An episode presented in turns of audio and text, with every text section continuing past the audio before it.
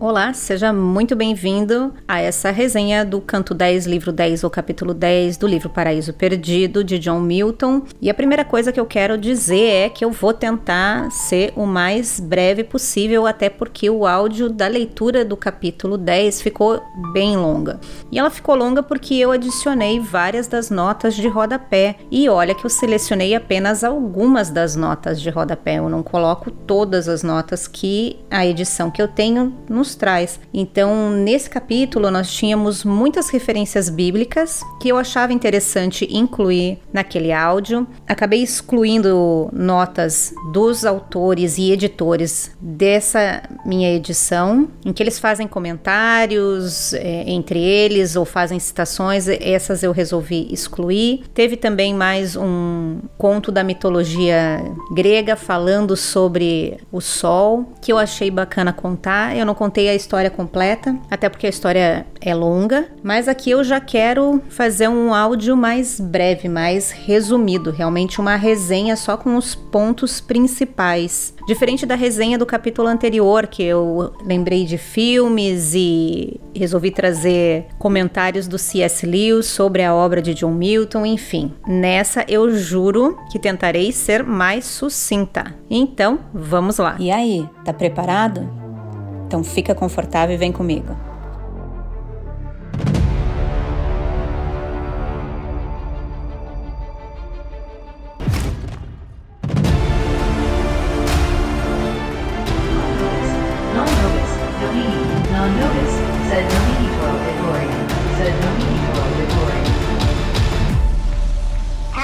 Lost by John Milton.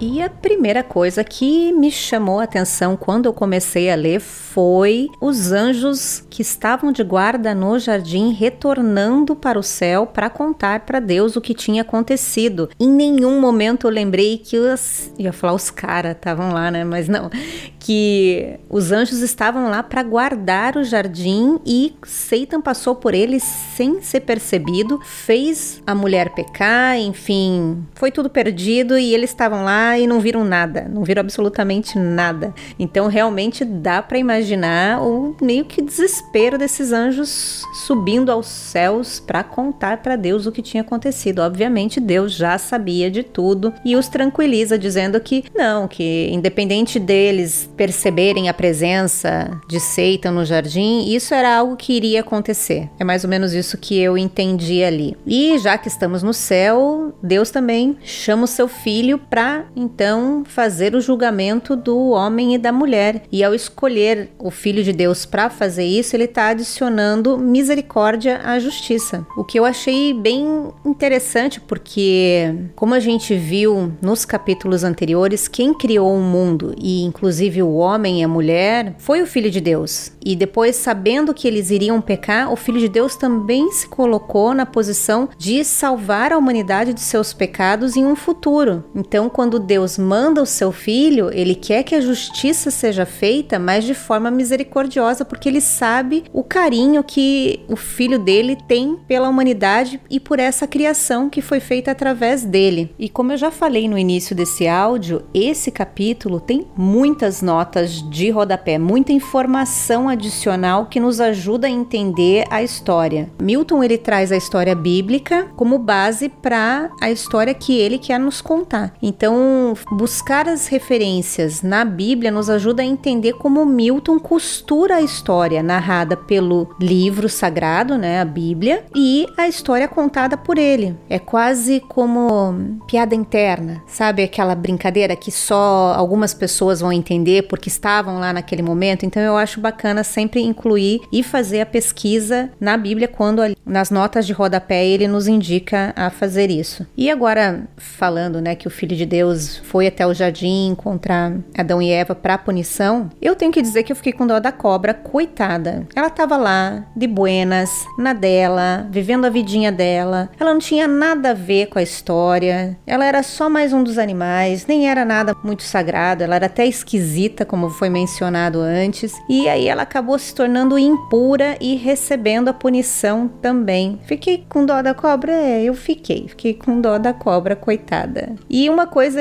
interessante que nessa minha busca das referências bíblicas, quando eu li sobre a profecia e que falava que existiria uma inimizade entre a cobra e a mulher, eu não conhecia isso. É engraçado que quanto mais eu leio esse livro, mais eu percebo que eu não conheço a história da Bíblia. Então, foi um prazer ler esse livro e redescobrir as histórias bíblicas. Inclusive, neste momento, eu já estou em Levítico. Sim, estou lendo a Bíblia porque realmente fiquei interessada em saber as coisas que estão nesse livro e que, por incrível que pareça, eu não conhecia. Tudo começou lá atrás com a forma dos anjos, que na minha cabeça eles eram fofinhos e bonitinhos, como aqueles anjinhos que a gente compra em feirinha hippie. Mas não, né, né, né, né, os anjos não são assim descritos na Bíblia. E isso só estimulou a minha curiosidade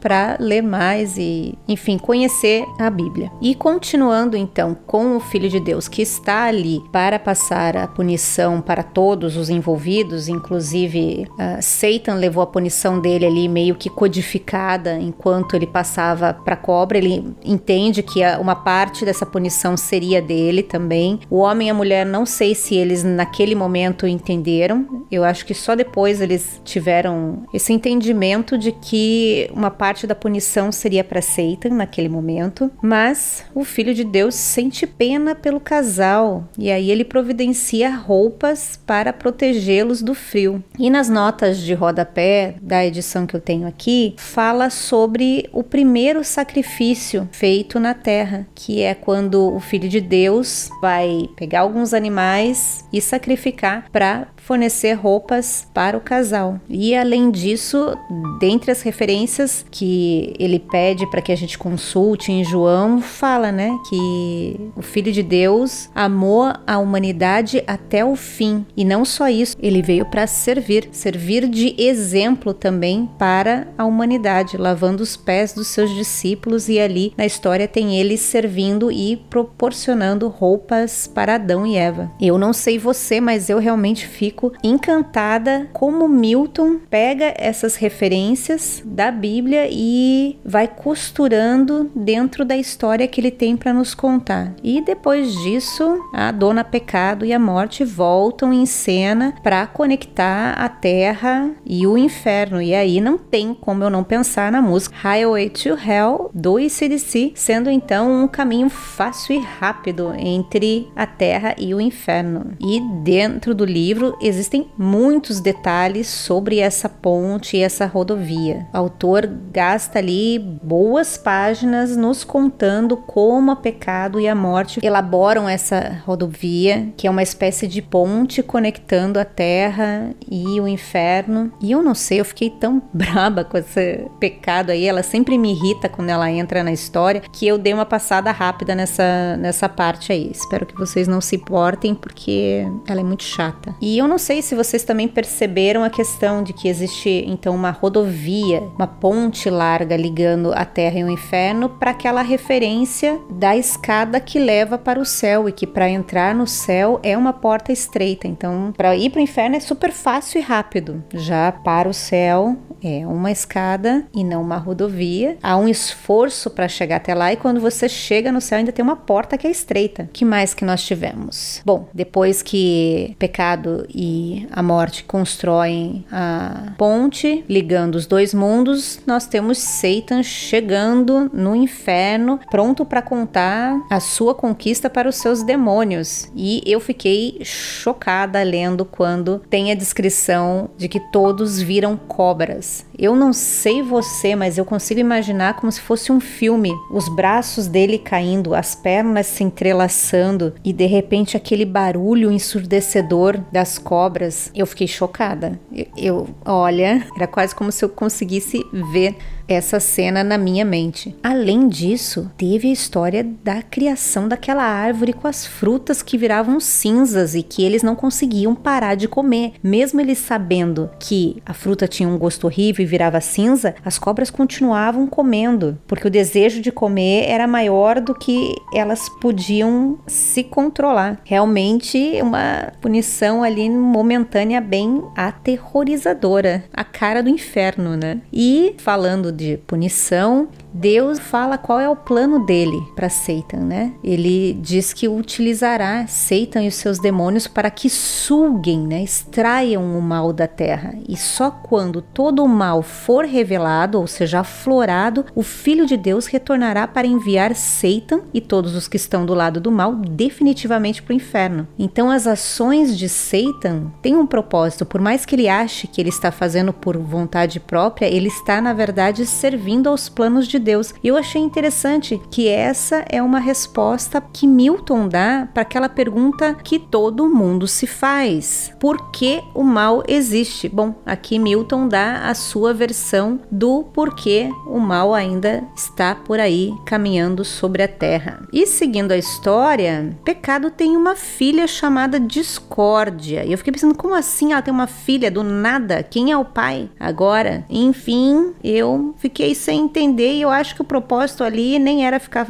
contando muito sobre como a pecado teve essa filha, mas o foco era na influência que essa nova filha, a discórdia, teve sobre os animais. E ali no jardim, Adão começa a perceber então todas as mudanças que estão acontecendo nos animais e no clima em si do paraíso. E aí ele começa a refletir sobre a punição, se ele vai morrer e por que ele não morre rápido, porque Deus quer fazer ele sofrer e ele não pediu para nascer. Adão foi o primeiro a reclamar, o primeiro filho a reclamar que não pediu para nascer. Achei interessante encontrar porque parece tão atual esse tipo de frase, eu não imaginei que era algo que as pessoas falavam há tanto tempo, pelo menos na época de Milton e agora Milton colocou a referência lá em Adão também. E aí, além disso, a gente vê o casal voltando a ter uma conversa. No início não muito agradável, né? Porque quando Adão resolve falar com a Eva, ele a chama de osso torto. Olha, eu nunca tinha pensado nisso, né? Porque nós mulheres viemos da costela, então a costela não é um, um osso reto, né? Um osso torto. E aí ele faz essa comparação que somos tortas.